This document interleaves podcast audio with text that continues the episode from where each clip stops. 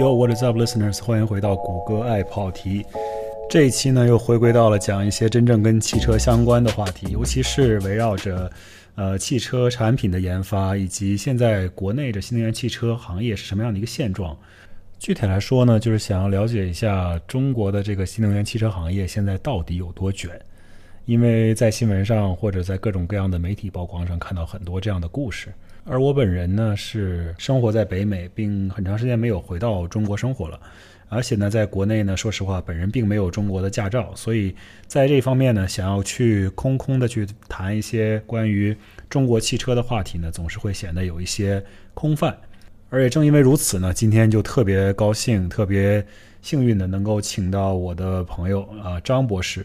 张博士在中国的一家非常知名的、比较大的汽车企业工作，啊，出于隐私和出于这个方便的张博士本身的原因呢，我们就没有具体的聊他在哪一家工作。但是呢，如果大家对这个行业比较了解呢，听到这个节目当中的一些细节，也许能猜到。但是呢，我们就不明说了。总之呢，张博士在啊海外在英国留学了很多很多年。回到中国之后呢，是参与这家车企的一些新能源汽车方面的研发，尤其是车身方面的工作。他是一位车身方面的工程师，所以今天我们聊很多内容呢，都非常的呃具有技术性，而且很很具体。很多东西呢，也是我第一次听说，对我来说也是大有启发，大有裨益。希望听众朋友们听到这期节目呢，也能够呃获得到一些东西吧。那闲话少说，我们马上进入今天的节目。你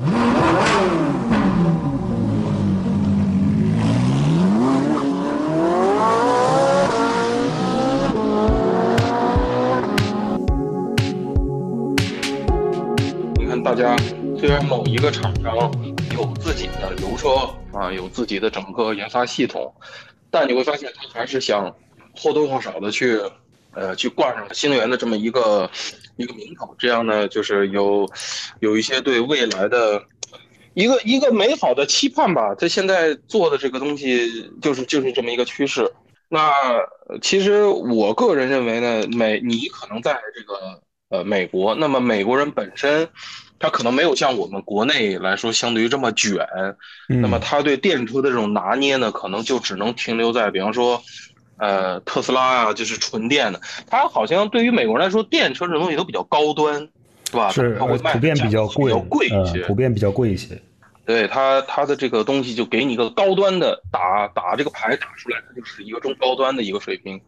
然后呢，它也比较贵，而且呢，美国不知道美国的基建啊。其实，其实中国的基建已经很好了，但是对于这个新能源来说呢，还是经常你能听到说，啊，半夜大家一起出去充电，给车充电，因为晚上便宜嘛，啊，晚上便宜，哦，充补电价晚上可能，呃，这个给就是纯电的车充电的话。你可能晚上三毛钱、四毛钱人民币，三毛四毛的样子，你白天就贵了，白天可能要一块五，或者是甚至有一些地方一块八、两块钱，你还要加服务费。那么这个时候呢，就是大家就是，呃呃，一一一一窝蜂的晚上去充电，你会发现半夜这个充电站都要排队的，嗯，就是有这么有意思，不不方便。那么对于美国这种社会架构来说呢，可能。可能买一个电车还会会不会省钱，我不知道啊。因为每个国家其实这个新能源这种东西，它它它的运营成本低，完全是由于它电价导致的。你比方说现在国内现在电呢就是三四毛钱，你自己充嘛，你自己家里搞个桩，嗯，就充就三四毛。但是中国的这种社会架构呢，北上广深这种大城市，你很难。当然，我说很难，可能不严谨哈，比较困难，呃，比较困难。你自己搞一个桩，那你可能就得去充电站去，比方去跟人抢啊，或者有一些司机的不自觉啊，比方说他是慢充车，他非得用快充桩啊，就这种资源的不合理分配。那么在美国，可能这种情况呢就会比较少一些，他可能高速公路有这种超充桩，自己家里面一般都是住 house 啊，或者怎么样。这都可以自己安装，安完装你就自己家里充电。你跑远道嘛，反正出去这里充充那里充充，问题应该也不是特别大。但在国内的这个充电其实是一个比较比较呃痛苦的问题。哇，这个对我来说也是一个第一次听说一个新鲜的问题。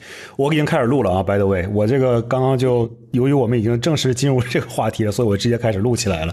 那个我先简介绍一下，呃，今天我们特别荣幸的邀请到我的车友张张同学张哥啊，不知道你是哪一年出生人，我可能比你稍微大一点，我猜想。呃，我是八七的。哦，那你比我大一岁，你比我大一岁，那还是真的叫张哥，张哥，张哥。那个，不不不用不用不用，呃，你讲。哎，那个张哥非常谦虚，说自己叫张同学啊，他是我们在国内一家车企做车身工程师的一个专业从业人员。今天特别邀特别荣幸邀请到他来跟我们一起聊一聊关于呃新能源汽车方面的事情。因为张哥也是在新能源汽车的这个品牌里面做，对吧？然后刚刚我们已经开始录了，所以就开始直接。没有任何代入，直接开开讲。呃，说到你刚才说这个话题，其实我也挺有感触的。我我第一次听说在国内充电是个问题，因为我一直以以为说国内由于政策倾斜什么乱七八糟的，这个充电桩本身呃布置的就非常广，而且非常密，非常快。然后。这边的话，确实是存在一个问题，就是充电桩数量不够，而且特斯拉自己没有问题，特斯拉自己的问题不大啊。你只要特斯拉车主车主，那你自己的车配自己的充电桩，这些东西都是比较无缝衔接的，它系统做的比较好。但是如果你是买任何其他品牌的车，现在嘛，很多车企都跟特斯拉签协议嘛，说加入特斯拉这个充电桩协议，呃，这样的话，它第三方汽车也可以在特斯拉充电。我相信。将来可能也会出现像你说的哦，你这个车明明充电比较慢，你非要去人家特斯拉的 Supercharger 站在那儿充电，花的时间很久，可能也会造成很多人的不满啊。未来呢，特斯拉车车主本身享有的这个自己这种所谓的这个叫什么 First Mover Advantage 先先行者的这个优势可能会减少一些。啊，然后在家里面充电确实是美国人你在家里安个充电桩什么的并不难，啊，但是公共的这个充电设施在美国其实是非常糟糕的，就是故障率非常高，除了特斯拉之外，听到的一些用户体验呢都非常差，嗯，但是没想到在中国也存在这样的一个小小的问题，就是大家介于电价这个不同，晚上会呃集中去充电，所以造成一些拥堵的情况，这也是我第一次听说。嗯，这个美国可能。大多数人还是不会去选择电车吧？其实，你看现在电车，其实它就是一个电池的问题，对吧？就你说电机啊，什么人工智能、自动驾驶配置，这些基本上都远远超出油车了，对吧？你比方说，你随便呃随便举个例子，你比方说国内这个这个新能源车，你哪怕是多花个。五万块钱，你就能从十几万，你就升级到了二十万块钱这个这个水平。这个水平的话，你就可以得到什么呢？呃，你可以得到一个大概续航在四百五到五百之间的这么一个水平的车。嗯，那么车内的配置呢，你也是应有尽有。你比方说像普通油车没有的这个大屏车机，这个肯定就是要要要领先了。啊，这个各种各样的屏啊，这个咱们就咱们就不用在这儿赘述了。比方说什么三连屏啊，对，呃呃异形屏啊，比方凯迪拉克那个曲面屏啊，曲面，包括新的，呃，包括这个保时捷最新发布的这个，那是九幺幺吗？是九九幺幺，然后这个新的新的这个是卡宴是不是也出了？那个屏幕是个弧形的啊，然后副驾驶你也可以有屏的。对吧？那这你也可以看到，这个传统车企也在发力了，也在试图向新能源正在看齐，对吧？那新能源本身除了这个大屏车机以外呢，那你座椅的话肯定是远远超出这个油车。油车的时代呢，我们可能还会见到。这个布的座椅就是仿织织布，像日本人那种织布座椅，对，而且可能是半半皮半布，或者是甚至于全部的，我可能也都有。而在这个基础上，你已经加热座椅，甚至于前后加热、前后通风，这些基本上都是已经是标配了。嗯，呃，包括这个按摩了，嗯。呃，对，有可能你前面按摩是标配，后面你按摩嘛，你加个钱，加个几百块钱，啊，包括什么倒车摄像头啊、三六零影像啊，呃，防眩目后视镜，然后自动雨刷、自动大灯，现在已经没有人用。卤素大灯了，现在全部都是 LED 大灯，或者是可能氙灯都没有几个了，因为氙灯还要用那个用那氙灯的灯泡嘛。你灯泡你供应商也就是个飞利浦啊，或者是美国那个叫啥来着？海拉什么？美国那个呃，海拉是是德国供应商，美国那个哎，在嘴边想不起来名字，我想起来再说嘛。现在都是 LED 灯，这个晚上妈的开出去特别特别亮，所以。油车那些好，有些远光还在用飞利浦的 H 七啊，啊那些卤素灯，我觉得这个差距一下就拉开了。对我然后呢，还有一个路上就真的看到一辆全新的这个吉普，然后所有的灯都是就是灯泡那种灯，就是尾灯也是感觉是传统灯泡灯，然后让一瞬间感觉这个就觉得哇，这怎么感觉这个车好像回到了九十年代的感觉？呃，对它其实新能源呢，呃，没有了这个油，没有这个动力这方面的担忧以后呢，那咱其实说白了，咱往简单说哈，咱不说那个特别复杂的，你往简单说，其实就是一个电池加一个电机，然后加一套控制器。也就是我们大家俗称的这个这个三电软软件硬件搭配，那么你没有了油车去去开发这个动力单元的这个担心，那你首先发动机和变速箱就没有了，对吧？你取而代之是一个电机，那么你车身除了这个动力系统要更换以外呢，你车身也要随着。电池的布局的改变而改变，例如，呃，你的电池包是不是要增加一下这个强度？在侧面碰撞的时候，我们国内其实有很多比较厉害的车厂，他们已经做了无数次的这种碰撞试验，包括，呃，从 E 字板撞，呃，从 A 柱撞，从 B 柱撞，还是直接撞在前后门侧面，这些他们的试验已经做了成百上千次，嗯。就不说我看到的这个媒体上的一些介绍啊，或者是跟其他同行，我在其他的这个新能源的车企里面也有其他同事哈，就是毕业的朋友啊，去了这个南方的。那么我们就是反馈呢，就是我自己，包括我自己看到的，就我自己的这个公司，他们做这个碰撞实验都是要走法规测试，要自己要先撞的，要要先噼里啪啦要撞个三四十台、四五十台。等于说，这个车你还没有量产之前，还没有正式上公告之前，你这车已经造了最少有五五十台到一百台，用于各种各样的测试，啊，用于各种各样的研发。有的呢，就是你哪怕说搭一个白车身，咣撞上去就完了啊，就这么简单，给一组数据，然后呢，他再把内饰加进去，然后再把电机、电池包加上去，最后是整车加上去。当然了，每个车厂的这种细致程度不一样。有些的呢是大量利用呃有限元呐，做性能分析啊，它到最后分析的差不多了，它再和供应商重新再沟通，会有新的一版软件啊，会有新的一版造型啊，它会再进行一些这些局部情况的一些加强，然后最后它造整车直接去撞，这个也是可以的，这个要看每个项目的预算都是不一样的。嗯啊，刚刚说这个我们。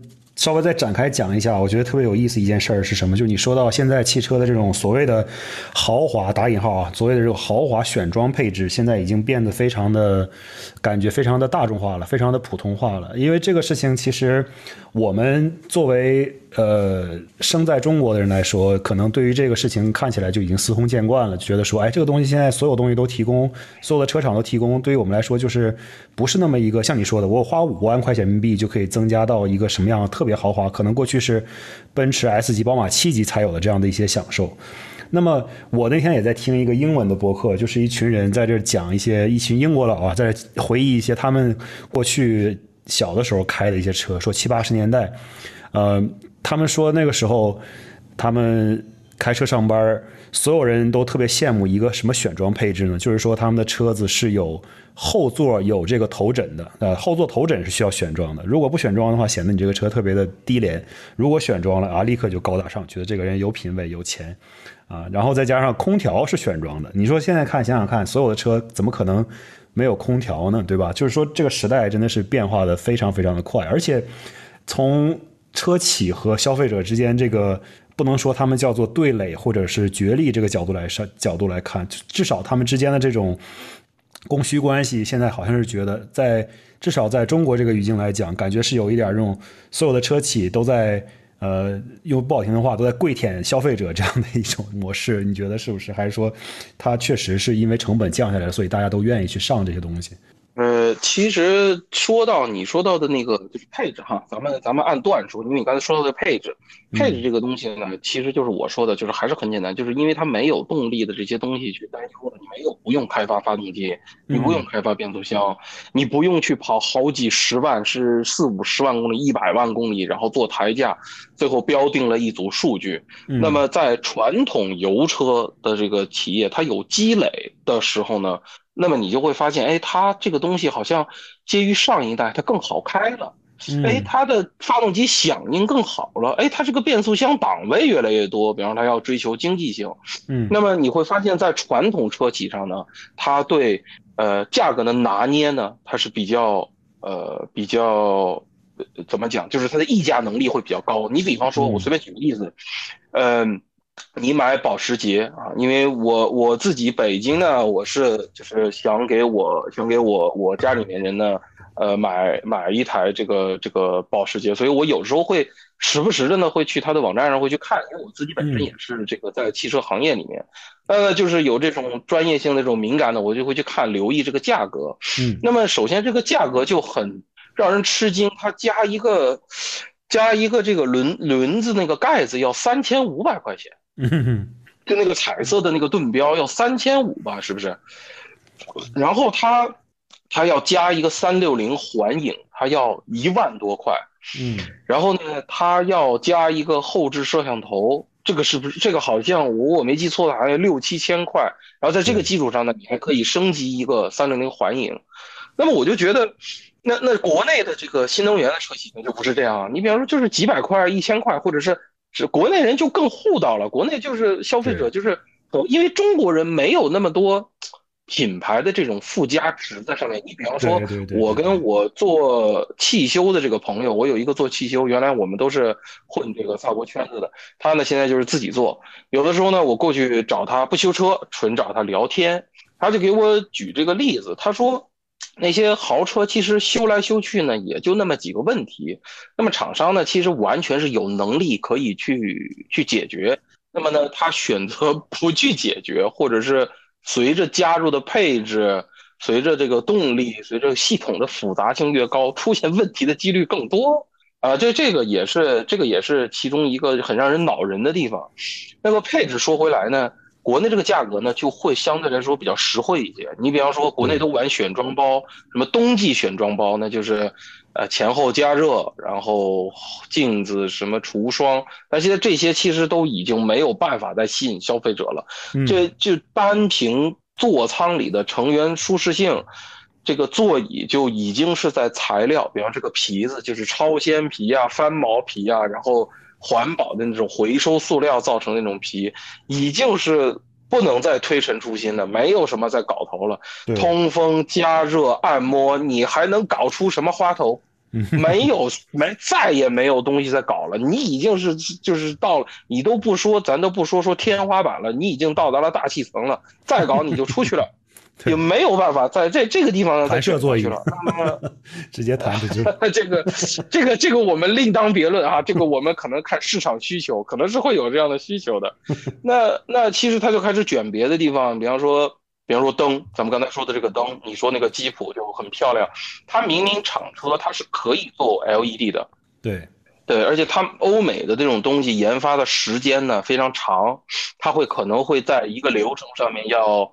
反复的走啊，或者是它走的速度会很慢啊，而国内开发一款车非常非常的快，就是一年、一年半、两年都不要，这款车就可以出来了。从白车身搭白车身到电气架构，到所有的供应商拉通采购，然后到这个到 FP 车、EP 车，然后 PPV，最后到 SOP 这个量产，整个的这个裸车改制。到最后的这个成品准备准备这个这个呃销售销售车，这个这个流程是非常非常快的，因为老外的这个思维，因为我本人是在欧洲留学，我我留学十几年，我在这个欧洲，我在我进这个咱们这个国内的车企干了以后，我就会明显看到这个每个国家对效率和对这个事情的推进的这个速度。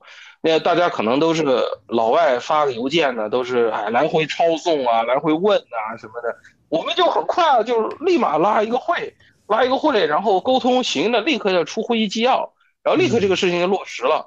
比方说，你比方说我们在开发过程中哈，我随便举个例子，我们在开发过程中发现，哎，这个这个后备箱应该加一个二百二十伏的电源，加一个这个插座啊，这个呢是不是加一插座？加一插座好啊，那加几个呢？说加两个，一个是在后排乘客的那个脚边上。啊，你比方说乘客坐在这个后后架，他会模拟一些有办公的需求啊，或者是呃插一些手机充电器啊。当然我们现在已经有 USB 了，但是大家一般都会好像比较靠那个插座插在上面，会心里会比较实在。那后来呢，大家就开始拉通。那你首先你个线就要变了，线的变了呢，那个这个呃高低压线就要重新布置，对吧？高低压的人就要上会。然后呢，内饰呢？因为你要放插座，那么你这个内饰件的这个形状需要改变，那你内饰件的人、内外饰的人也要上，要上，对吧？然后呢，你整车的布局，你比方说你这个插口，你说你要放在哪呀？啊，我想一个放在后备箱，比方说给插一个。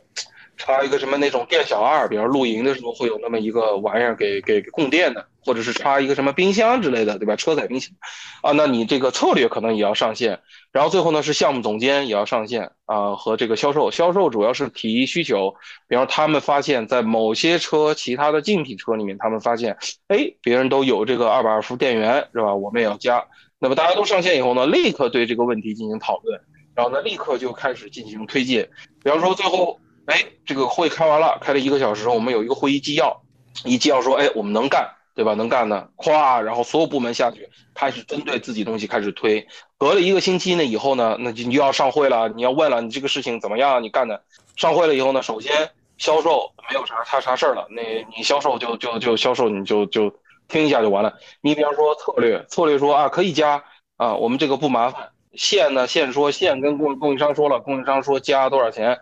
比方说多一组线加二十块钱，二十块钱咱们项目预年预产量是多少？比方一万五千台，这可不可以改？线说行，可以改。好，你让让供应商出一组线干吧，先出一组线过来，我们先搭搭搭在那个骡车上试一下，对吧？布局布局说，哎不行，你不能放在那个那个下面，你不能放在两个乘客的脚的那个下面，那个那个 transmission tunnel。就是一般后排都会有一个按调空调的那个出风口那个位置，你不能放那儿啊。你比方说会有饮料的泼溅的情况啊，泡水啊什么的，对，你不能放在那儿。你可以放在这个高一点地方，你比方说，呃，放在这个扶手上或者做一个折叠。但是呢，你比方说布局就会说，那布局行不行啊？布局说，哎呀，我们模拟了几次情况，感觉都很贵。供应商呢做内外饰的说不行，我们供应商做不了这个方案。所以最后我们这个方案呢，说回来的，我们这个方案呢就是。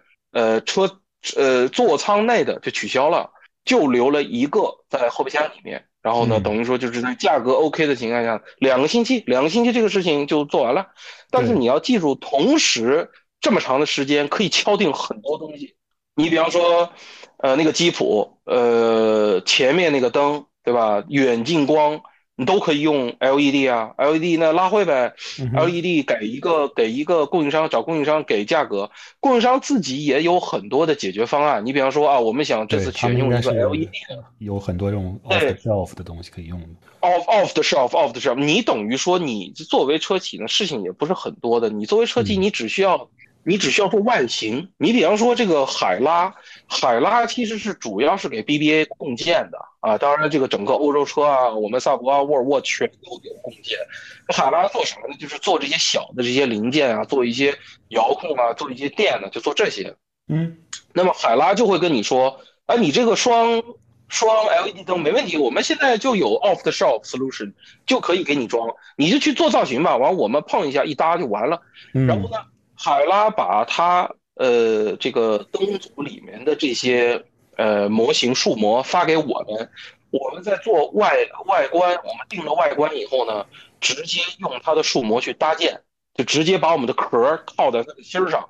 嗯，当然我只是说就是这个意思啊，因为每个人供应商不一样，我们不是用到海拉的，我 们我们直接用外观。做好外观，然后内里直接去套，套完呢，因为有线组要走十二伏这个低压嘛，低压就线束过来跟了，对吧？线束去跟海拉对接一下，然后把线束的定义、针脚定义做完，这个事情就做完了。但是欧美人呢，可能就会反反复复的在这些东西上会去打磨呀，然后他会对细节上有些要。其实我觉得有的时候你说它细吧，它也挺细的。那你说它呃呃，这这不成也是一个办法，它是 磨磨也磨。对你说磨，因为我不能随便对别人的车企进行这个指出它的不好，你只能指出它不一样。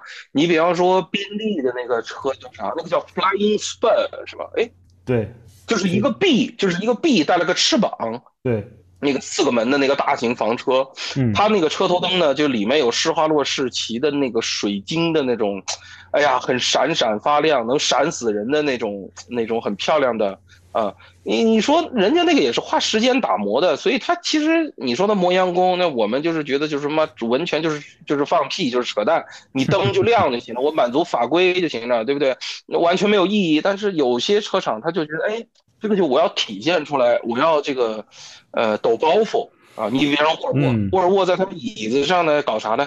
绣了一个瑞典的国旗，对吧？嗯，那沃尔沃在方向方向方向呃不是方向，呃安全带的插片上呢写的那是一九五九吧？好像是一九五九吧？就是证明，对，它是证明我是第一次发明了安全带，并且我开放了我的专利，免费给全世界所有人使用。所以这也是值得他耍梗、他甩包袱的地方。那这个就很就很贴心呢，这个就很贴心呢。你比方萨博，我们有什么？我们有那个 Night Panel，对吧？那个那个巡航键。你说它有什么用吗？你说回来按我们 项目讲，他妈的又是又是放屁的。你十二伏上要多一组线，你十二伏上要多一组线，要布局，我要找开关，要找供应商，你有啥用？没用。但是它就是要抖一个包袱，对吧？就是要抖一个包袱。我我我就是要这样设计的。这所以它有一些企业跟企业紧紧联系的这种文化呢，是要传承下去。我这是传承，这个很重要。国内的这个，其实你说到这个配置呢，说的这些细节呢，还有一个就是你们那个美国是别克是吧？美国是别克，呃，中国呢也是别克。那到了欧洲呢，就是欧宝；在英国呢，就是呃，在英国呢就是 Vauxhall。它呢有一有一个配置在美国没有上。它呢是跟谁呢？是跟德国脊柱学会，呃，认证啊，他搞了这么一个认证。他搞啥认认证呢？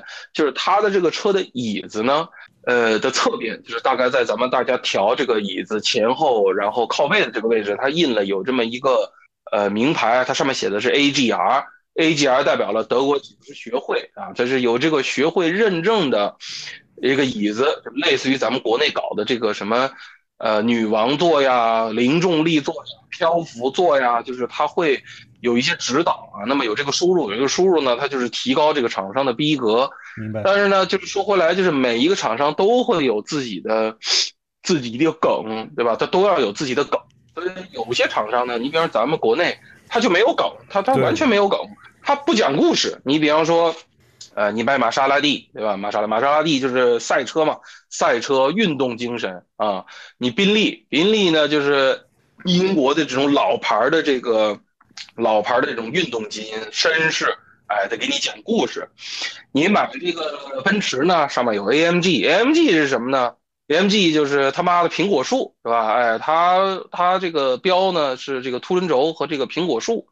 我周围有真的有人不懂，他说，哎。这苹果树是什么意思？怎么是个树呢？这这个车跟树有什么关系呢？我说人家那个厂房外面啊，是一一个一个一个种的一大片苹果林，所以人家苹果树呢，就是证明人家是有文化传承的。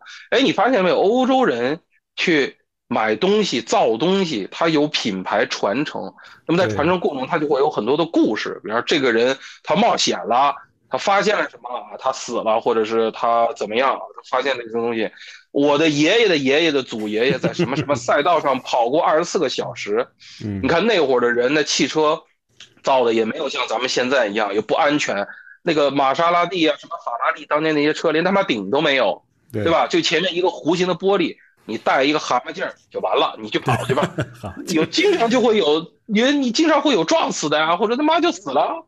对，那那所以所以这个它是有传承的，那咱们其实就没有传承。不讲故事，就是这个通风座椅加热按摩，就是通风加热按摩，对，没有故事，我们没有故事，而不是劳斯莱斯品牌的通风加热按摩，就是缺少了这个品牌和这个历史和这个传承和这个故事，像你说的，就像就像其实最最基本的，就从这个品牌的名字来看，一下你就能看出区别。你说法拉利是什么？是人家家族的名字。劳斯莱斯是什么？是两个家族的名字。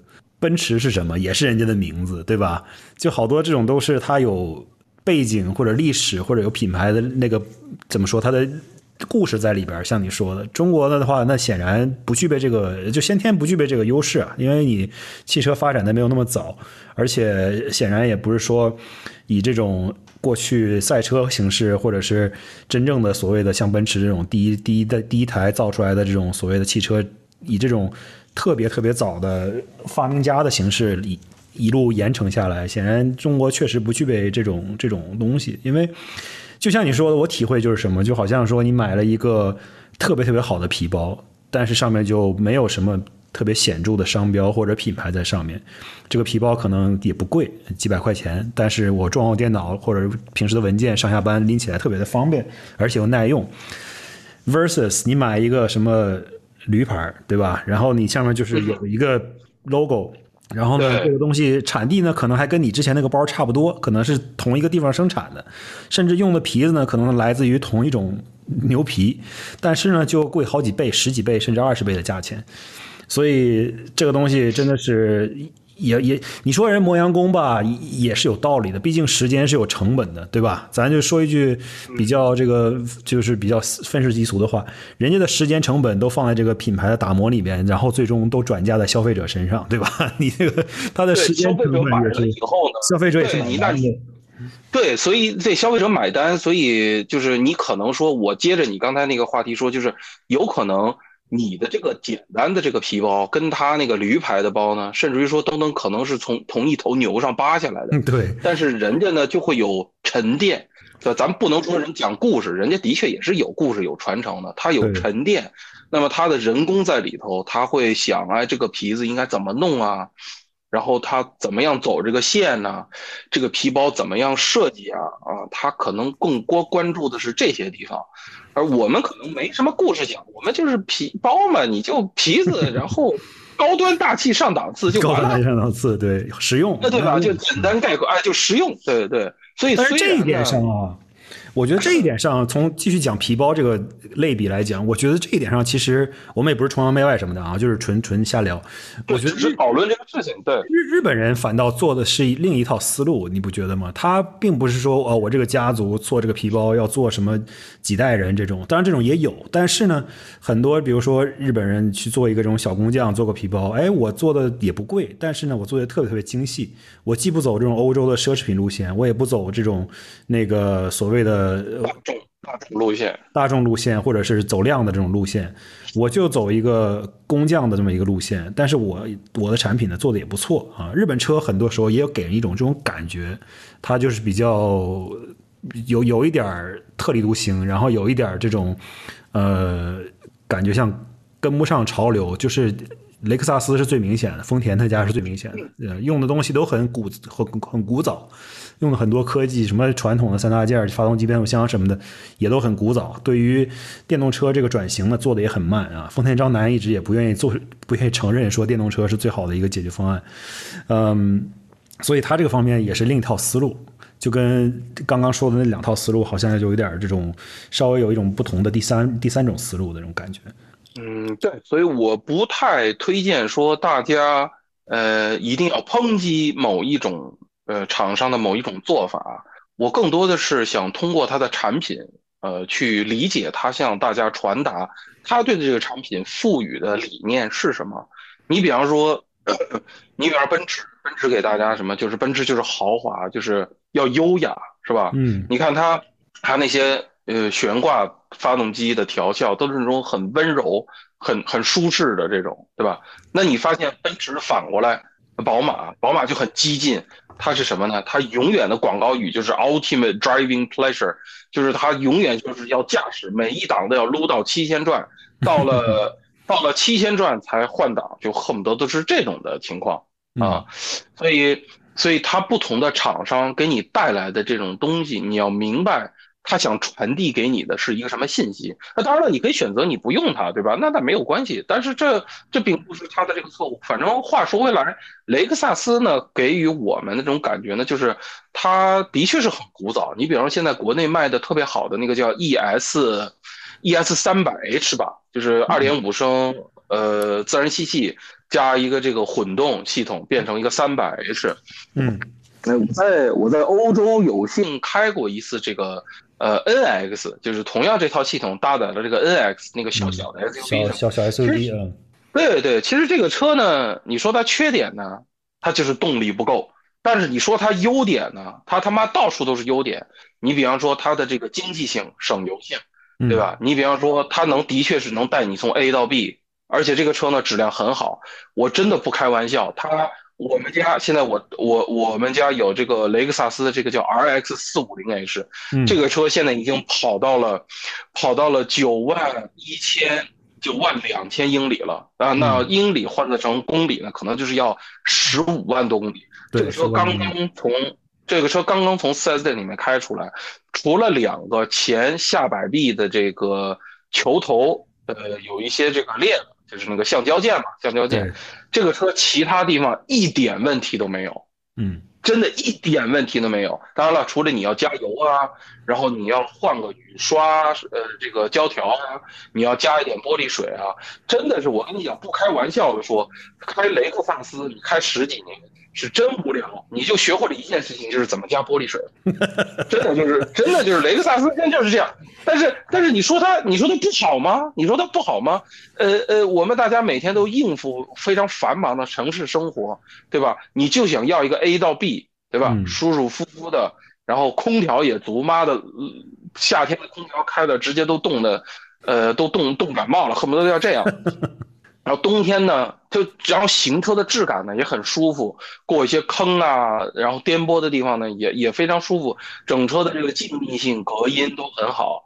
它它它，当然了，安全嘛，这个我可能是，可能这个东西说出来又要被人骂了，但是我只能是只能是就是正常的说，就是它安全性能不差。你非得说要跟萨博、沃尔沃比，那你比不了。但是呢，在这个考试分六十分及格呢，它可能最少能打个六十五、七十分。对吧？这肯定是没毛病的，嗯，所以所以你说它不好吗？啊，它挺好的。那你说它好吗？哎，感觉这动力差点。但是你真的介意动力吗？对于当然了，对于我们这种开萨博的人来说，那那那那个那个涡轮进不进红，那个表进不进红，我们他妈每天就盯着那个表看。但是对于 多数的消费者来说，买车可能更多是解决了代步啊、出行舒适啊，然后。呃，安全，那动力足不足嘛？那都是发动机多少它也有点力，对不对？对，而且城市开，其实说实话也真的是用不太到。我现在就开，我我我有萨博还在开，然后我也有一辆雷克萨斯，我觉得就怎么说呢？是一辆那个 IS 五百，就是 V 八发动机配一个它的那个特别古早的八速变速箱，嗯，八速已经变。你是那个你是那个 ISF 吗？不是 ISF，是 ISF。后来最近两年又新出了一个 IS 五百，它不叫 F，但是比 F 稍微低半档这样子。啊，因为它现在不是不做 ISF 了吗？它只只做其他的这种 F 系列，然后它就是叫做 IS 五百，叫做 F Performance，就是类似于像什么宝马 M 和宝马 M 二四零这种区别，你知道吧？M two 和 M 二四零这种区别。就是它稍微没有那么的 hardcore，但是稍微没有那么激进，对，对，它它让你体会到了动力，呃呃呃，动力是有的，呃，操控呢是有的，呃，只不过是可能是品牌的战略调整吧，我也不知道宝马现在是不是越做越亲民，原来就是高高在上的 M 三 M 五，对吧？然后 M 六。那后来呢，才出了 E M 这个一三五 M 吧，是吧？嗨，现在呢，这不是为了赚钱吗？你想想看，我觉得日本车在这方面现在可能也慢慢的学会了，就是我相信将来中国车企也会学会这一套的。就是欧洲车，你没发现吗？就是以以保时捷或者宝马为例，那。他俩是两种思路了，宝宝马基本上是想占领就所有细分市场，恨不得二系给你拆成两个二系。现在真的是把二系拆成两个二系了，一个是前驱版，一个是后驱版，对吧？三系、一系、四系，然后五系、六系、七系、八系，这就是各种各样的车系全都给你占满，然后每一个车系还都要占轿车、呃旅行车。SUV，然后这种所谓的轿跑型 SUV，就所有的东西全都给你占满，包括奔驰也是，就是细分市场细到不行。然后再说回保时捷，保时捷是完全是另一个思路，就一辆911能给你弄出二十五个变种。你现在上它网站数一数，可能至少有二十种不同的911，就是让它的消费者能够，就是你精细到不能再精细，你想要哪一种，对吧？你想要多少马力？你想要几个涡轮？你想要多大排量？你想要敞篷硬顶还是 Targa？你还 就是各种各样的配置给你放在这儿。你要顶的，没有顶的，能顶的能收起来的，透明的，什么都有。对对啊，什么都有。然后各种限量版，保时捷的财报现在它上市了嘛？它财报都公开了嘛？我有经常看。它的这个利润啊，真的就是太厉害了。它就是完全是处于一种独占一家的这么一个一个定位，既不是超高端奢华，也不是普通的运动轿车，就属于中间这一档，属于这种入门级的超跑，对吧？所有人都比不过它，在这一个这个 segment 里边，基本上是一家领跑。然后每每推出它一辆限量版，就能卖个二三十万美金，然后还每次都就是立刻脱销，这种，他们这个品牌做的是真的真的厉害。对，就是是不是你们搞那个叫，呃，叫 pre-order 是吧？pre-order 呢，其实不是说你 order 了你就有，你是一个 dealer 收二十个 pre-order，那可能最后选出来，呃，我不知道啊，当然我是瞎说的。举个例子，没有保时捷，对保时捷非常的那个选择性，一方面你可能要加钱，另一方面它就是每一个 dealer 呢，它有它的 allocation，它厂家有 allocation，比如说我今年生产的九幺幺。这个不是九幺幺，比如说我今年，呃，应该不是今年了，应该是去年新出的这个保时捷 Cayman GT4 RS，这是它那个 Cayman 出的最高端的这个 RS 车型。Cayman GT 是那个 GT4 RS 吗？就是史密买的那个吗？对的，对的。是叫七幺八七幺八 GTS 四点零，它就塞了一个四点零的自吸的机子进去，是吧？对的，对的，对的。然后这个车呢，就是你想要买你是买不到的，有一些 dealer 有，有一些 dealer 甚至你买都没有。就是每一些某一些这种销量比较大的 dealer 呢，在美国，他可能从保时捷这能得到几个这种 allocation，然后他得到就比如说他一一个 dealer 只能得到两个，然后他就得分配给他最高净值的或者是最高的这种回报率的两个客户，然后其他人你想买也买不到，就是这样。嗯，前前几年很早。大概在一八年、一九年，我跟我太太当时还在国外，我们去了一趟保时捷的 4S 店。嗯，当时是在买雷克萨斯之前，是直接就考虑呃卡宴了，然后我们就去 4S 店就看嘛，然后 就看到就我就最后走的时候，我问那个销售，我说你们这儿九幺幺 GT GT 二，呃是叫 GT 二 R？对，GT 二 GT 二 GT 二 RS 就是那个。就是很恐怖的那个车，嗯，我说，我说你们这儿得多少钱啊？我说是是不是得三四十万英镑？他说没有啊，他说我刚卖一个四百九十六四百九十六万人民币，就是就是五十万英镑，就是 half a million，half a million 就是一个车。他说买卖了卖了，我我我卖的，人家定了 定了也是等了一年啊，人家也要等的。我说你太疯狂了，这个你想他这个车的，你想想他这个车。成本能有多少？对，这个车成本能有多少？但是它就是这么值钱。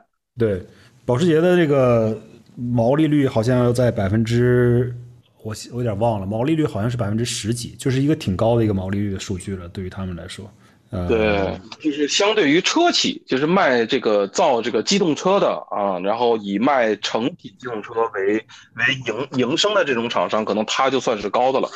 对啊，它显然你要是特别特别高的那种，什么劳斯莱斯什么的，毛利率是高，但是你量走不上去，对吧？你总的销量走不上去。所以，但是保时捷呢，是它的量是走得上去的，但是虽然说不是特别大的量，但是人家的毛利率又特别高啊。在这方面，特斯拉其实做的特别好，它的毛利率也高，好像都差不多将近百分之二十了。但是特斯拉毕竟它还有别的一些业务也能帮它赚钱，所以它是一个怎么说，挺挺特别的一个独角兽这样的一个存在。那你就说回中国这些新能源车企，如果你东西卖的没有这种溢价的能力，你装了这么多配置，但你依然就是要的是一个很小的一个这种呃利润率，那你到后到后来怎么去赚钱呢？怎么生存呢？就是你做这个东西，你你可以保持假设不亏本，但是你做车企业不可能以不亏本为目的啊。其实我讲实话哈，嗯，这个也不涉及到什么商业机密，就是国内现在基本上做新能源，当然了，国内做新能源的这个厂商呢，大家都能数得过来的，大家都知道名字是吧？国企的三家，私企的三家，然后呃民营企业三家，一共九九家嘛，然后其他的一些公司都有的，其实大家多多少少都在亏钱，因为因为新能源这个东西呢，就像你说的，没有技术沉淀。你你，你没有办法去讲故事，那你这个利润率呢，就只能只能这个呃，通过卖车提高卖售的这个数量来来提提高，来保证你利润率。如果你的销售额一年达不到，比方说呃一两万台、两三万台的话，那你这个利润率是很难保证的。所以其实其实对于销量比较好的，你像特斯拉，呃，或者是像吉利。他们有很多这种混动车啊，然后也有一些新能源，他们这些车其实也是在薄利多销，特别是特斯拉，其实它真正的是不赚钱的。可能我猜的哈，可能它一个卖一个 Model 三的普通的就普通的一个后驱，然后特斯拉是后驱，你随便卖一个 Model 三，可能也就是个几千块钱，甚至几千块钱可能都没有，所以它真的是薄利多销，都是在走量，它完全是。呃，真正赚钱的那个 Model X，呃，和那个 Model S，这两个是是比较，呃，利润率会高一些。但是但是话说了，你这两个量也不多呀，对不对？你量现在最多的就是 Model 3和 Model Y 嘛，对吧？哎，Model Y，对对对，那个胖胖的有点。Model Y 比较比较走量，现在 Model Y 是加州最畅销车型。呃，对对，就是不是不是电动车，就是所有车里面，Model Y 是加州最畅销的车型。对对，所以其实我觉得就是中国对新能源的这种套路啊，呃，已经是玩的非常非常透了。比方说整车的架构啊，三电的这些标定啊，然后对这种质量的拿捏啊，真的是已经是走到了极致了。我真的，呃，不会不开玩笑，很严肃的说，你要是美国的什么那些欧美的这种车企，它的首先的研发速度就太慢了。啊，它还是用它，当然了，它受到了它油车有这种历史时间技术的沉淀，这个是一个优势，但是这恰恰的也是它的一个劣势。嗯，这恰恰也是它的一个劣势，就是这种东西会拖慢它的新能源呃道路上走动的这个速度，反而会让它降低。你知道，新能源这个东西是速度会很快的，迭代非常非常的快，可能两三年这个这个东西就该换了。啊，你比方是那个车机的芯片啊，屏幕的布局啊，然后因为其实现在新能源这个行业里面的车呢，就会比较扁平化。什么叫扁平化呢？就是你有什么，我也有。对，大家都差不多。什么，他也有。到了，这是第一，这是迭代的这个第一个扁扁平化体现。再迭代就什么呢？他什么都有呢，他那车比我便宜一万块钱，那我这想办法就得。也得便宜一万块钱，那那一家呢也得想办法。哎操，我也得便宜一万块钱。那现在就是，呃，大家都都很都很卷，这就是很卷了。就是你有什么我也要有，他我有什么他也要有。啊，大家都有的时候呢，就啊，大家都有，那就降价吧，便宜卖吧。这个就这就是我们中国人做东西不是不是特别不是特别上道的地方，就是大家一开始比着哪个价格低。当然了，你做产品。你卖出去，卖出去东西，这个是最重要的，是吧？把钱赚到手。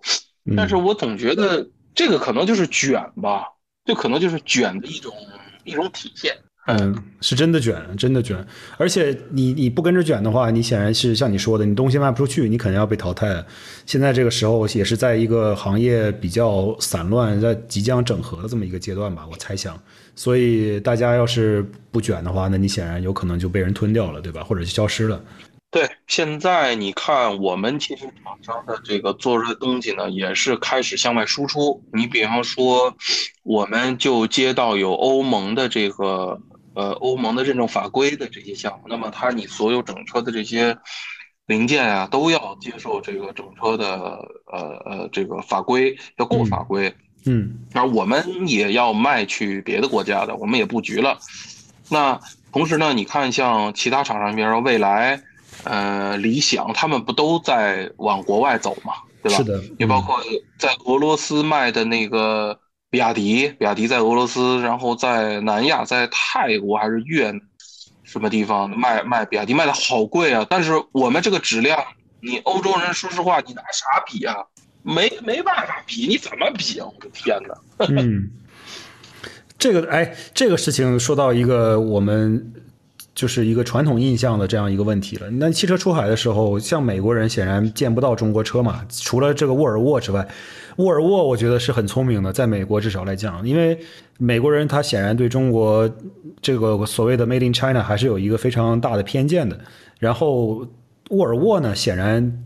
毕竟很多车沃尔沃其实都已经是在中中国制造的了，大大家就是看这个 V 码都能知道。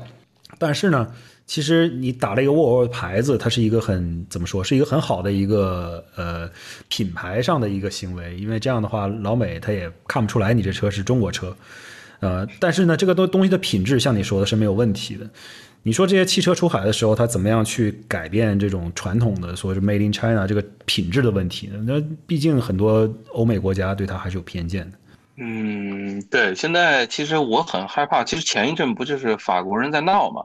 那个说我们要这个拒绝呃中国的这种新能源车来到欧洲进行销售。嗯，因为呢，他们啊，反正就是说了一些理由吧，说了一些很不着调的。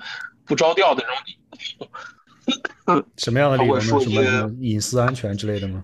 呃，对，他会说信息安全呐，网络安全呐，然后他们不正当竞争啊。比方说，你这个东西应该是卖十块的，他说你非得卖五块，那你不就是卷吗？就是老外讲的卷，但是他他他他他他表他用别的一种表示的方式表现出来啊，所以我就我我就觉得挺搞笑的。我说你自己妈的不行，然后别人卖你。卖到你那里呢？你说我是不正当竞争啊？我故意卖低价。我说你不行，你就说你自己不行就完了，赶 赶紧找自己的原因，对不对？对，都说呢，说犯犯错呢，挨骂呢要立正，挨打呢要低头，对吧？这个在这个老的那种港片，哎，这港片里面，你你。知道自己的不足，你就要去改变，对吧？要想办法去改变，想办法去把它做好。因为对于主机厂来说，呃，我就我就很很蹊跷，很多主机厂的这个问题，明明都可以很很简单就解决。你比方说像奥迪这个 BBA 这个烧机油的问题，嗯，对吧？你你可以解决的，这个一点也不难。那他为什么不解决呢？他他他他他就他就是不弄。你比如说奥迪的那个烧机油。你这个完全是可以做这个性能分析的，你到底是什么原因导致的？你比方说你这个发动机温度，呃，整个管线里的温度太高，呃，由于直喷的原因导致这个进气气呃进气气门上面结胶，对吧？它是因为长期的在这个车流里面速度很低的在尬悠啊，然后导致长期这样，它就会这个。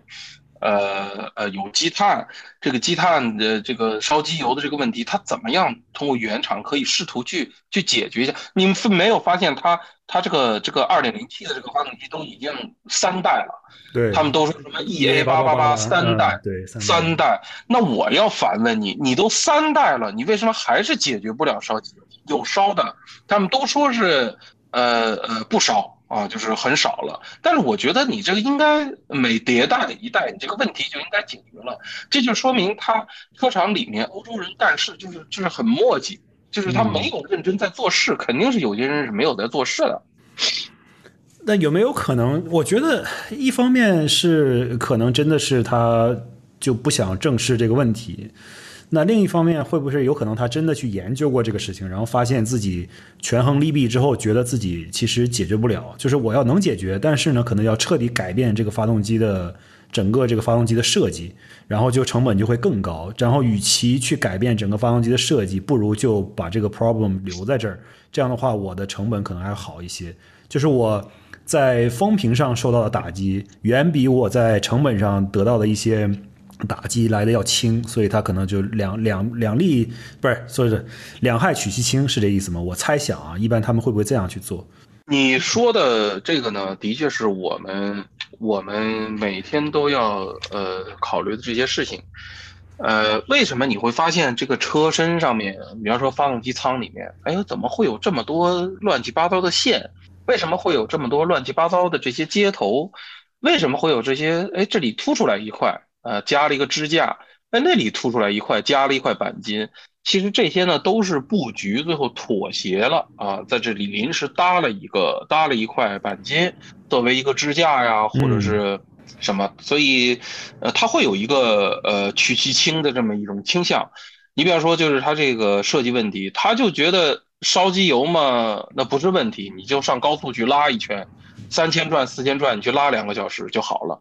但是中国的中国的人没有三四千转，就起步都很慢，在环路上面明明限速八十，他非要开六十，然后到了摄像头前面，咣踩一脚，踩到五十多。你就对于这种，然后呢，你买一个五系，买一个七系，买一个六缸车，买个八缸车，然后你就成天就堵在路上，就是堵着，就是一二十公里，最后完全它丧失了它这个作为车。本身有的这个呃，本身应该体现出来这个价值，它没有体现出来。对，其实反正我倒觉得国情的问题。反正呢，我倒觉得我们买萨博开得快，呃，这个其实挺好的。它作为车，它就应该是快的，就这么简单。对，其实这个东西确实有一定道理，就是所谓的这个叫做当时大家网上喜欢说叫 Italian tune up，对吧？就拉出去，使劲踩油门，踩高速上踩个俩小时就好了，让这个车彻底通透一下。但是你刚刚说的很多事情，像法国那个抵抵制中国车这个事儿，其实很多都是国情问题了。你说它那个发动机上的一个小毛病，大家可以去所有的聪明人、这些工程师放在一起去改变这个车的设计。我就再再说一个大众这个事儿，我就想起来了，就是。他们这这些人，我觉得应该是非常精明的，所以我觉得更可能他们是所谓的这种两害取其轻。你想想看，当年大众怎么样去用它的那个柴油发动机去欺骗美国的这个排放标准这件事情，EPA 是吧？环保环保署。对啊，你你你都已经能精明到这么的一个地步了，去做一个如此精细的一个计算，然后让这个车在测试工况下就减低排放，然后在实际工况下就增大它的增大它的。那个油耗不是增大它的排放，但是增加它的输出，就是这么都已经涉及到这么精明、这么呃诡谲的这么一个地步了。我觉得他们应该是很聪明的，不会说烧机油这么一个小问题解决不了。嗯，但是还是有国情问题，像刚才说法国或者是美国，其实也类似，因为这个法国显然工会也很厉害嘛，就是成天罢工，对吧？法国人最喜欢干的事情就是罢工。今天不高兴了就罢工，明天不高兴也罢工，呃，什么城市工人也罢工，什么港口工人也罢工，交通司机、公交车司机也罢工。美国前段时间不是也是几大车企、美国车企的这些工人工会罢工嘛？到现在可能还没有完全解决。然后我就说回这个吉普这个呃车尾灯装一个卤素灯泡这个事情，它如果不装一个卤素灯泡，它真的是没办法控制自己的成本。就是现在这个罢工工人要求涨薪百分之四十，然后一周只工作四天，哇哦，然后还要求说一周只四十，就是一开始的要求了，这个可能实现不了，但是他们现在在谈，可能最终结果可能要涨薪百分之二十左右，我猜想。然后你还要要求说我一周工作四天，但是要拿到五天的配，你说这样的一个情况的话，美国的几大车企他们如何不破产，对吧？如何能够保持自己的车能够？控制一个低价，它只能给你装卤素灯泡，对吧？你这个吉普车的话，显然它是一个，人家传统来讲，越野车就是一个所谓的这种 four by four，它就是一个壳子。最传统的这种 SUV four by four，它就是一个农用的一个工程车辆。大部分都是出去做工程车呀，或者是农业用途或者工程用途这样。它里面既没有空调，也没有任何的舒适的座椅，就是一个简单的东西。重要的就是它有一个分动箱和一个四轮驱动，对吧？这也是吉普它最基本的款，它就可能只满足了这些需求，加了一个空调，加了个收音机，就这样。但是你往上看，吉普也可以达到装一个什么 V 八这个所谓的他们那个通用不是通用去了。叫三九二是吗？三九二，这 Stellantis 公司他们这个就是，呃，装在 Charger 里面那个 V 八发动机，给你装到吉普里边啊，就非常非常的可笑的一个动力配置，它前重后轻，然后整个车的平衡非常差。但是我就是有一个三九二的发动机在里边，就是马力大，就是给你让你随便踩。这个车的话，甚至价可以上套上探到十万以上，十万美金以上。所以它的定定价呢，就从两万多、两万五、三万五，可以一直到十万以上，这个之间的区间非常的大，然后让大家去选择。但是呢，很少有人会选择最低配的吉普，对吧？那很破呀嘛，所以你肯定会选装这个选装那个，到最后可能也得一辆吉普车出门至少也得六万七万左右，所以它就变成了一个非常不廉价、非常不划算的一个东西，因为它的人工成本就在那儿了，那没办法。然后中国的车想要进到美国，一方面是这个关税特别特别高，如果没有这个关税的话，如果就按照正常的市场规则来玩的话，那美国这些车企都玩不下去了呀，对吧？你你中国车企如果随便把车放进来，那你这个东西肯定是价格上立刻就显现出自己的优势了呀。呃，其实这个，嗯，这个怎么讲呢？这个就是文文化的不一样吧。它一定是一定是要保保护它本地的这些车企。那其实对呀，就像你说的，你这个东西，呃，它它造出来它是干嘛的？你比方说，就是你比方说最典型的，比你那个吉普还还还差的，就是那个叫路虎的那个叫什么 Defender，叫卫士。卫士那个车真的是到处漏风，然后发动机动力也不行。然后呢，配置呢，其实这这一塌糊涂。反正有一收音机，呃，有一收音机，嗯，它好像有气囊，哎，还是有气囊的。安全带这些你过法规肯定是要要的，没有这没有办法。但是灯泡能能亮就行了，对吧？哎，我踩刹车灯泡亮就可以了。对，什么卤素，什么氙灯 LED，他妈的想多了。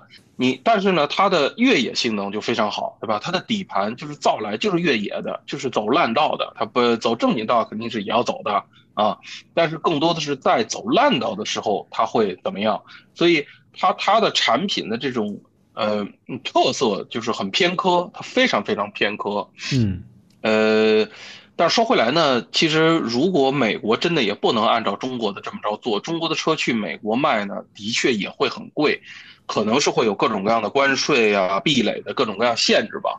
对，呃，更多的是我觉得很多东西没有办法去去解释，或者是没有办法去干。呃，那个弄玻璃那个福耀，那那哥们儿叫什么来着？呃，叫胖胖的那个老板。对对对对，我一下想不起来了。我知道，对，你看福耀当时开开场 Netflix 上还有个纪录片呢。对他，我不要那个你来工会，我不要工会进驻，他妈工会进驻，我活儿咋干呢？你说临临时来个急单，哦，我不干，我我休息了，我操他妈！你在中国哪能干这事儿啊？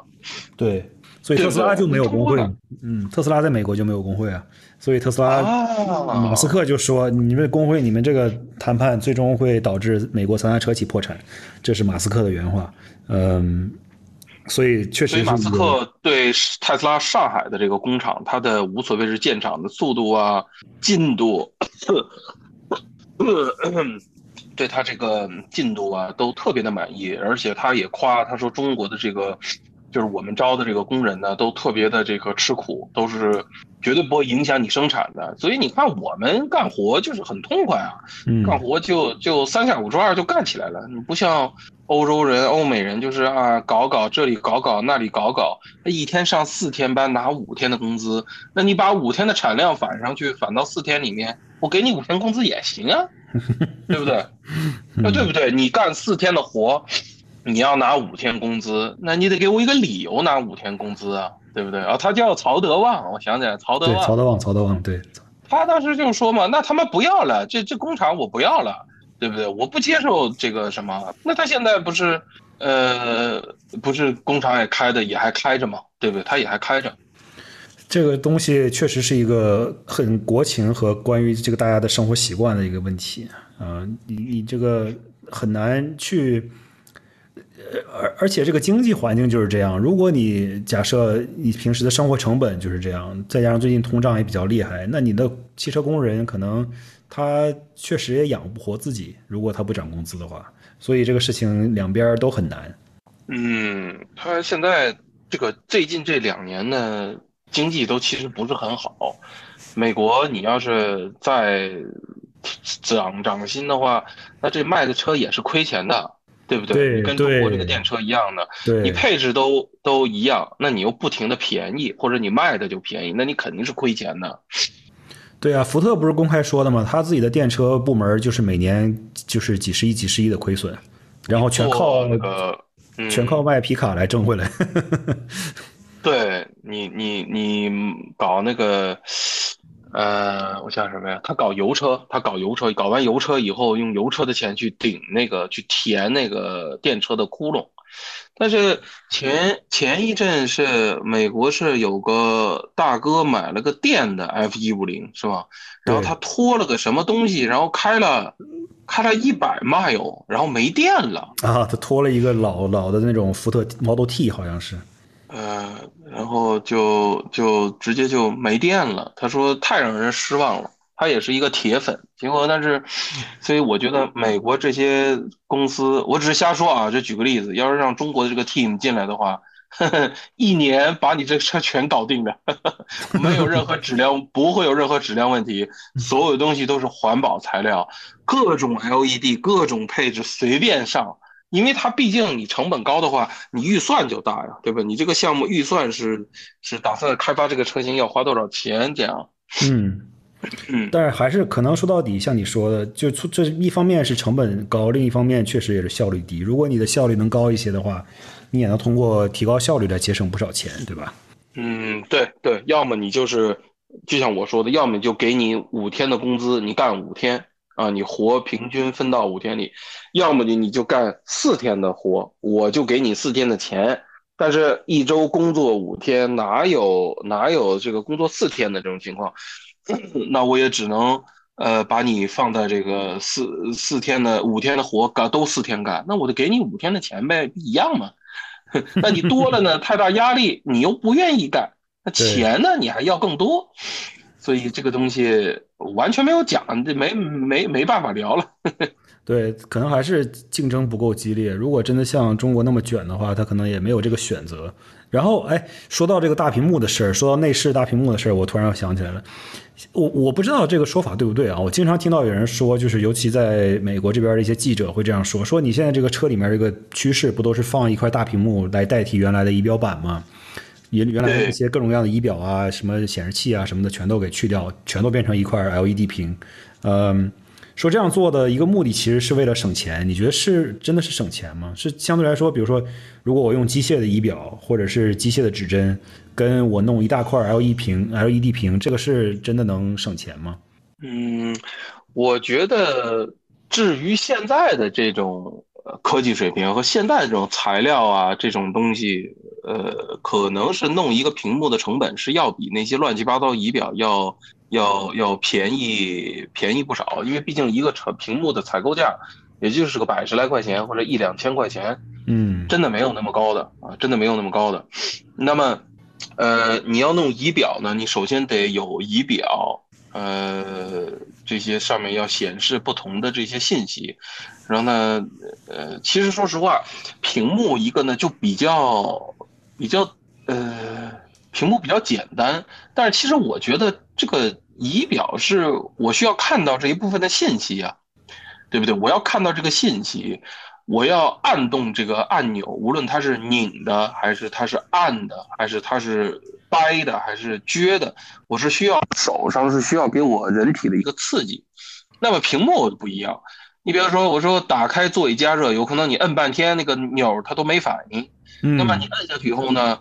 它有反应了，但是你要盯着它看，对吗？对，我们我们萨博上那个不一样啊。对我加热座椅两档，我摁一下就两档了，就最热；我再摁一下就一档，我再摁一下就没有了，对不对？空调呢，调温度每一个 click 在那个圆的，我们不是圆的嘛，每一个 click 都是有体感的，这个有触感的，所以你就直接等你用熟了这台车以后。你不用去看它，你就直接手伸过去一摸一转就行了。但是屏幕不一样，你按那个屏幕，它没有反应啊。对，哎，说这个我就特别来气。前两天我这边开车，然后我我我现在生了宝宝之后，家里面买了一辆 SUV。过去我都是不开 SUV 的，然后这 SUV 是辆沃尔沃来的。沃尔沃嘛，其他的都挺好，就是动力稍微差点，但是像你说的，在城市里面开也不需要那么大动力。然后对。但是它的车机呢，就是那个叫什么，就是那个谷歌那个系统嘛。然后，Android，Android，安卓的系统，嗯，就它就是我也不知道叫什么，反正就是谷歌整合在一起，整合在车里面，直接就是一上来就是谷歌的系统。呃，前两天出了一个什么问题呢？就是突然上车之后，就是很多的功能全都不好使了啊，就会全都灰掉了。就是空调也不好使了，然后所有的那车车的那些辅助驾驶器功能也不好使了，然后就是盲盲区指示也不好使了，那个定速巡航也不好使了，因为它所有东西都在一个系统里面，整个系统就是大部分的功能突然就就下线了，不知道为什么，车可以正常开，但是就是这些功能全都没了，空调没了，这是最最尴尬的一件事情。我住的地方特别热嘛。所以这件事情就给我一个啊，然后这个车停下来之后呢，第二天重启，一切又恢复正常了。就是它出突然可能系统出现了一个小小的一个 bug，然后就自己算不明白了，然后就把一些功能给关掉了，就非常的崩溃，你知道吧？在开的时候，就是你突然开车带一家人出去玩，然后整个车没空调了，然后很多功能都不好使了。这个事情你又不能在一边行驶过程中突然说，哎，那我停下来把车关重启一下吧，然后呢让它恢复一下。你又不可能做这种事情，呃，这也是对于这种比较新兴的一些所谓的这种系统，有一些让人挺无奈的地方。就是你你做的很很可靠，倒也也就算了，对吧？但是你就算是沃尔沃这样的一个这种比较中高端的这种产品，它还是会出现这种特别奇怪的突然就短路的这种情况，就让人非常的难受。呃。这个捷豹和路虎不是，就是我听有一些有些人反馈就说嘛，他说这突然车机就不显示了，嗯，呃，那个呃，然后他就靠的他给四 S 店打电话说，哎，我这个这个仪表怎么始终显示在一百公里，或者是，哎，我这倒车这个，哎，怎么倒车摄像头的这个 feed 进不来，嗯，好奇怪，然后这个呃，他然后四 S 店直接接电话就跟他说，哎。你那个把车靠路边，然后你重启一下就好了。然后他靠路边重启一下好了，他就就这种事情在国内根本就不可能发生的，绝对不可能发生的。所以你跟我讲那个这个这个事情，我就特别深有体会。我说这玩意儿，你要中国车卖到欧美去，比方说你就说给个两三年，然后呢，中国的这个电动车公平竞争，对吧？你你欧欧洲人一点。一点反手的能力也没有，真的没有。对，但是这个其实从反面来讲，就是说，如果中国车出口到欧洲，因为现在已经很多出口到欧洲了嘛，包括北欧啊什么的，德国呀之类的。如果你一旦出现这种质量的问题，就是出现像我刚才说的，开着开着突然空调不好使了，然后你车里面又没有一个物理按键去调整空调，必须通过这个触屏来调整，这个时候你就没有办法调整，除了重启之外没有别的办法。那中国的车如果出海之后，一旦出现这个问题，那你立刻就会给人造成这种不好的印象，就会特别的打击你这个品牌的形象。所以你出海之前必须把自己的这个东西做的特别特别的完美，就是让它减少这种错误率。发生的是这个几率，所以才就是你你你要是就是等于说你要对自己严要要要对自己的要求要更严格才行。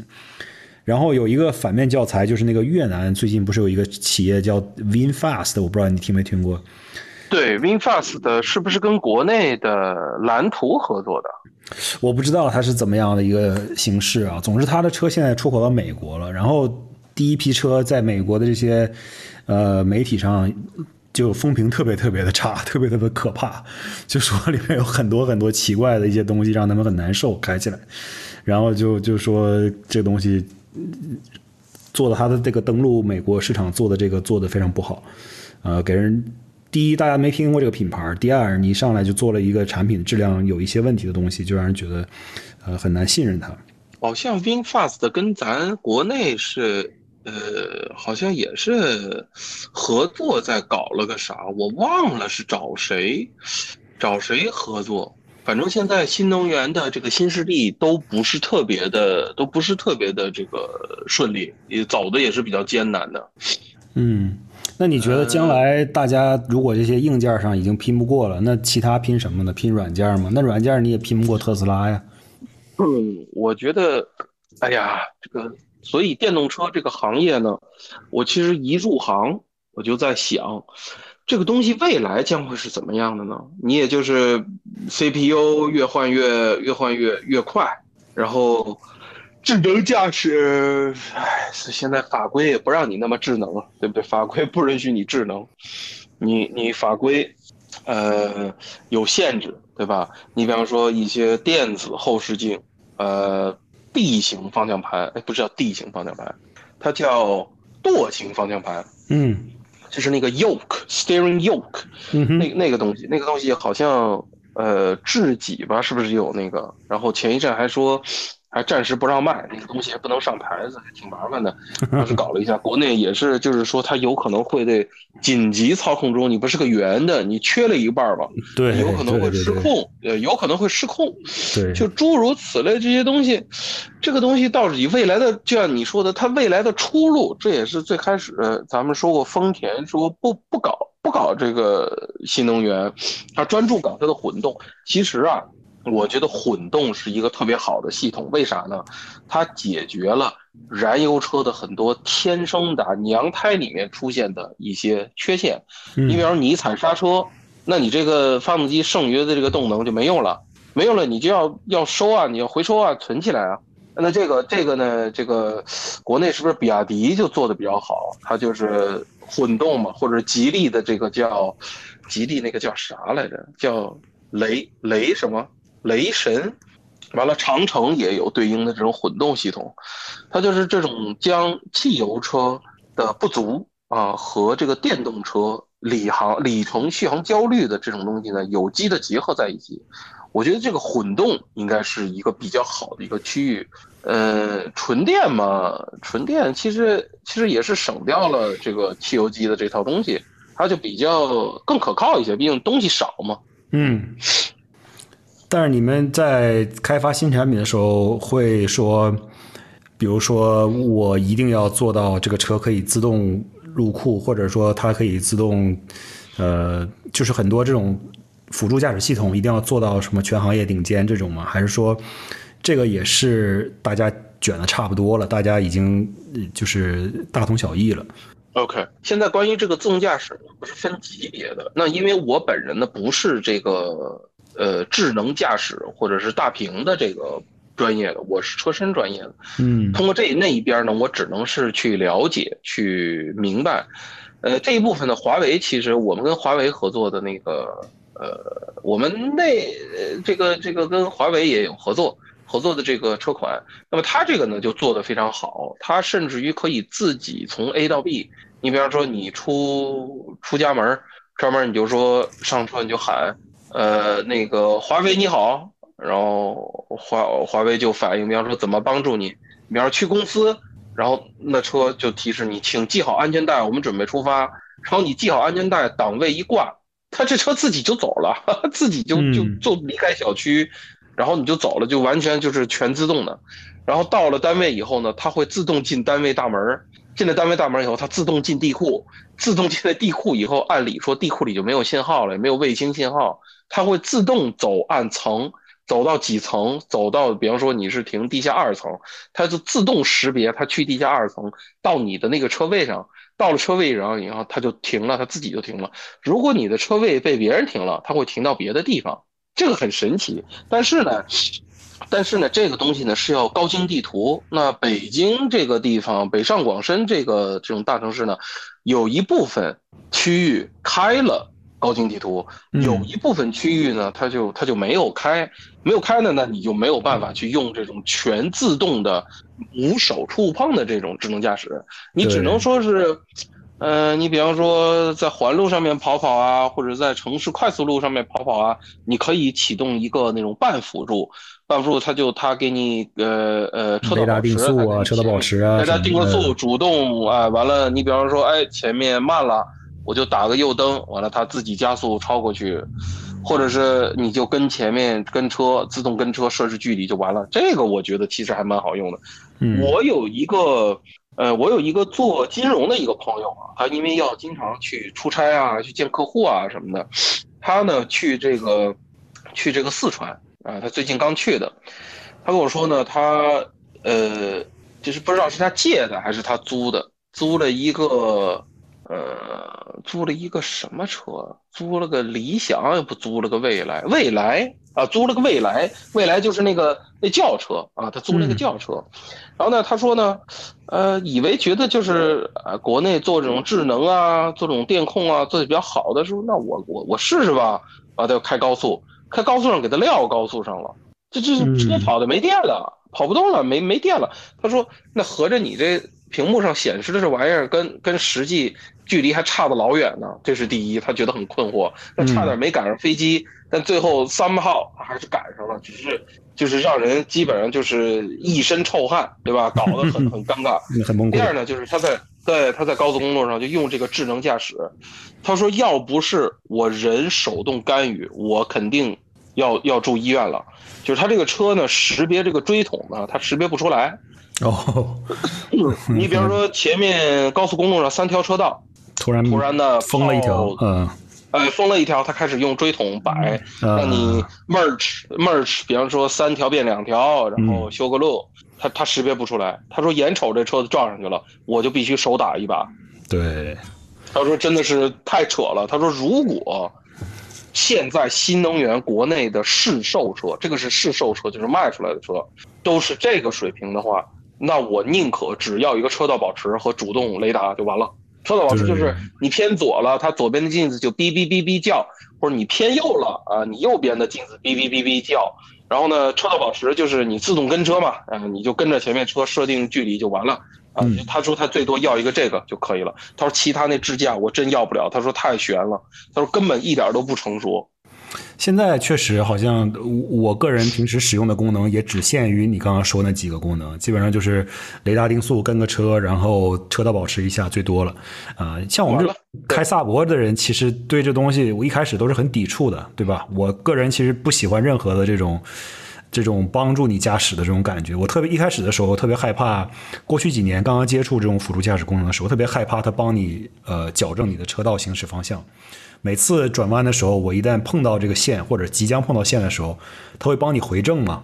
我就会，Volvo 会抢你的方向盘。对，很多车都会抢你的方向盘，我特别不习惯。我记得当年有一次，可能是两年之前了，租个车，租了个什么韩国车之类的，然后转弯的时候，他就非要帮你打方向，然后我就特别害怕，我操，我立刻就把那东西关了。我真的是当时特别不习惯，现在可能是稍微习惯一点点了，因为现在车的它的这个介入也不会那么的粗猛，呃，那么的粗暴。所以也不像过去那么难受，但是还是不是特别习惯。然后我我个人是觉得，怎么说呢？你你现在石油价格在至少在美国来讲，其实也不是那么夸张，可能个别州比较贵一些，很多地方还是相对来说比较廉价的。直到这个能源价格上去之前，我觉得美国想要去大范围的，就是采用新能源汽车或者电动车的话，还真的是挺难的。呃，中国的话，我觉得肯定主要也是。政策方面确实给了很大的这个倾斜，所以它走得非常非常的快。像你一开始说的，这是重新找了一条赛道，然后去跟大家竞争一下，得有自己的独特的优势。不然的话呢，你搞这种传统的内燃机，可能确实研投入的成本太高，而且呢，很多这种技术都拿在别人手里，你也很难去攻破啊，因为它需要的东西也特别多。对，其实现在就是说回来呢，就是国家在这个赛道上给了你很多的优势，对吧？这个给你很多补贴，然后呢，鼓励你去研发，然后去制造，然后呢，在各个的这种呃口子上面都开的比较大，态度呢比较缓和，然后电呢这方面呢也是给的大家优待，对吧？希望大家都去这个呃买新能源的这个车。哎呀，不好意思。没事没事没事。嗯，我最近呃感感冒，嗯，那个不是不是特别的，不是特别的这个感觉不是特别舒服，因为这两天北京的天气比较冷，然后呃干活呢有的时候可能晚上会会加个班啊什么的，结果周末到家就就感冒了。哎呦天哪，那辛苦了辛苦了。那其实也差不多了，不然我们今天就先到这儿。我觉得我们确实也聊了不少东西。其实我最后本来想问一下，说如果如果就是说简单介绍一下怎么进入这个行业，然后怎么样去一一步一步，就是大学里面学的是啥呀？怎么样走到这一步的呀？然后给大家分享一下。但是也可以不分享，这也无所谓。嗯。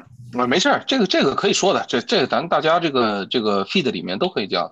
我是我是二零零四年去的这个去的英国，然后呢就最开始爬梯子嘛，就是本科，然后研究生，然后博士啊，然后一路走过来的。嗯，那最开始本科学的是这个呃那个工程管理，学的一些关于材料啊，关于结构啊，然后还有一些关于统计学啊、概率啊，算一些这些东西。后来呢，研究生呢，其实研究生呢，本来是想按照当时的这个，呃发发挥来走，就是想做这个关于能源。我觉得能源比较重要，是未来的一个比较，呃火的一个东西。嗯。但是后来呢，所以我的这个研究生学的是一个环境环境，呃环境工程，准备是为了博士去往这个呃这个能源方面走。但后来呢，由于某些原因呢，没走成。我就转成这个，呃，又学回老本行，学材料了。这材料呢，我学的是这个机动车碰撞，嗯，就是材料在机动车碰撞中的应用，学的是这个。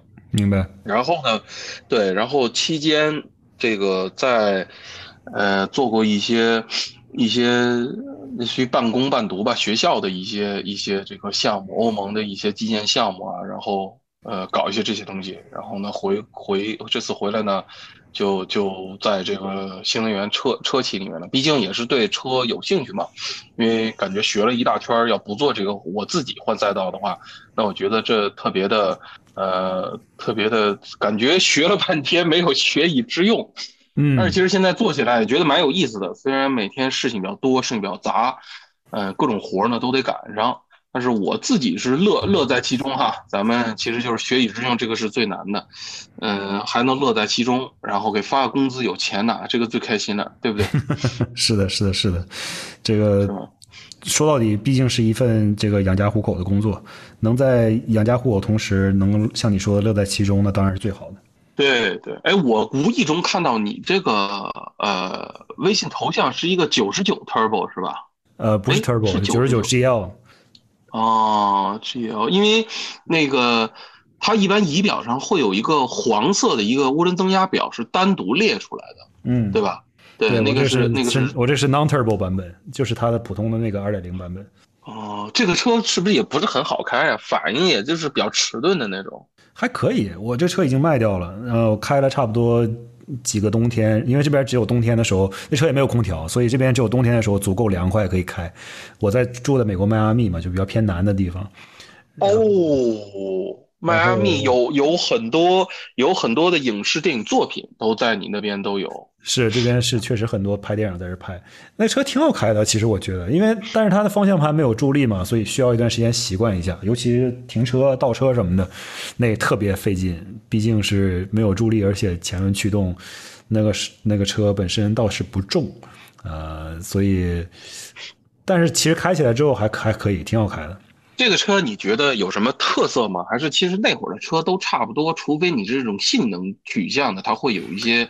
我我我觉得如果是 Turbo 的话，应该会很有特色。但是因为我买的是一个 GL 是 Non Turbo 的一个版本，相对来说并不是那么的明显。但是我觉得比较有特色的地方，可能就是它发动机的布局特别诡异。它是一个前纵置发动机，但是是前驱，呃，是一个。很神奇的一个这种呃叫做 transaxle 的一个设计，对对，而且是嗯，我们这个这个在英国的时候有个老头儿，他儿子他是开萨博四 S 店的，嗯，现在是他儿子开啊，人家搞了四十多年，修四十多年萨博，嗯，这小子呢有一个九百 turbo。十六 buff，然后卡尔森纪念版，他跟我说这个九百 Turbo 呢，基本上就是九十九 Turbo 的拉长版，但是呢增增加了很多这种舒适的配置，比方说空调，你是空调，空调就是选配了，选配你可以选，嗯，可以选。然后还有天窗，然后电窗户是电摇的，天窗也有，然后还有这个涡轮增压，然后增压的增压值也不低。他跟我说，他说这个车呢，发动机虽然是纵置的，就是像这个后驱或或者是什么一样，但实际上它的变速箱呢是一个前驱的，对，所以它变速箱呢是需要要横过来。对，那么这个车呢，由于它这种很诡异的设计呢，导致它这个变速箱呢，别你比方说你要手动变速箱，你要换这个换这个呃呃呃呃 clutch，你换 clutch 是基本上这个变速箱四十分钟就就就弄完。他说就是这种鬼，就是这种设计极端的易于维护和保养。对，对，它那个变速箱很小，变速箱很小，我那也是手动的。然后我倒是驾驶过程中没遇到过 clutch 的问题了，但是它的变速箱真的很小，但发动机其实也不大。那当年好像是应该是从 Triumph 那边继承过来的一个发动机，是一个有一点倾角的一个呃直列四缸发动机。对，如果你不倾角的话，它那个发动机盖盖上就盖不上了，所以要要稍微稍微 tilt 一点。那最后这个这个车你是买了它，你你你是就是随便买着开着玩的，还是说就是有点闲钱买个老爷车开？对，有就是其实这种车在美国的话，它的车况也不是那么好。我这车的车况其实还可以，内饰基本上是非常完整的，然后座椅也非常的新。呃，然后外面的车车漆呢，看起来稍微有一些破旧，但是好像是那种原原装车漆。但是这种车没人认嘛，当时买的时候可能就几千块钱，开着玩一玩，冬天的时候开一开，夏天的时候就放车库里面。后来就是因为实在是没地方放了，就把它给卖掉了。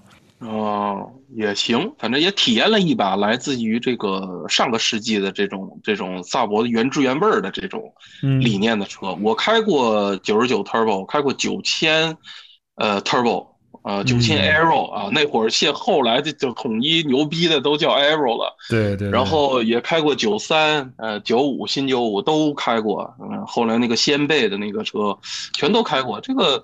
感觉大体上的意思都都都是比它传承的比较好的嘛，嗯，对，我觉得它的车其实开起来比我想象中的要好，就是不会觉得说我这么四十年、四十五、呃七七年，现在都四十几岁了，嗯，四十六岁了，这个车在路上就是循迹性也非常好，稳定性也非常好，然后最主要的是你开一辆七十年代车，而且是这种所谓的这种 beige 的这种颜色，奶黄色。就非常七十年代的一个颜色，就在迈阿密出去上街非常拉风，你知道吧？就是回头率非常非常的高。你开别的车，没有人问你这是什么车；你开一老爷车，七十年代的萨博出去，所有人都不认识，说你这这什么车？这，哎呀，真真好玩，真是！要是能把它能买一个九十九 Turbo 就好了。哎，对，我也有有没有机会买一个九十九 Turbo 的话，就非常的非常难找，而且车况好的就相对贵一些。而且呢，就大部分都在北方，不在南方，就比较距离比较远。那我估计你这个目标会比较费劲了，因为养了孩子以后，钱基本上都给孩子了。是，但是就现在目标可能是琢磨琢磨搞一辆九千什么的，然后看一看有没有好的九千。啊，OK，九千一定要买这个手动挡，不要买那个自动挡。手动挡对。我前两天看了一辆，就是闲聊了啊。前两天看到一辆，附近有一个人卖，但那个车的那个，他说他的，它是一辆 First Gen 的九千，就是八十年代的九千，那是就是 Pre GM。光头的。对对对。对 GM 之前的，然后他那个东西呢，就是车有点毛病，呃，卖的很便宜，但是车打不着火，说是喷油系统好像是不好使了，不知道是油泵坏了还是怎么着的。然后他说声称就只是一个这个继电器坏了。但是呢，我当时给他捅咕了半天，查了一下继电器的这个表，然后给他换了好几个继电器，最后发现也不好使，所以我这车最后也没敢买。呃，车车况呢确实挺破的，但是内饰还不错。我印象特别深的是这个第一代九千的这个座椅和内内饰的地毯啊，真的是有点有点奢华的感觉了。就是它那个座椅啊，非常非常的深，非常非常的软，那大皮座椅像个大沙发一样，尤其前后座都是大沙发。而且，我从来没见过一辆车里面的那个脚垫地毯有那么的厚，我的天呐！我说这要清洁的话得多费劲啊！这地毯简直了，比我们家地毯还厚，就没见过这么这么厚的地毯，在九千第一代里面发现。对，所以你会发现每一代它都在 cost down，每一代都在每一代都在捡东西，每一代都在捡东西。嗯，好吧，呃，谢谢 TG 今天呃给我这个时间哈，也我们聊的也挺多的。呃，下回我们还可以继续，对我们下次可以继续在新能源这个这个呃和这个传统汽油领域里面，可以咱们继续再再继续再往下碰撞，好不好？好的，多谢今天加入我们的节目，那我们今天就先到这。好，好，谢谢大家，再见。您早点休息，哎，好，拜拜。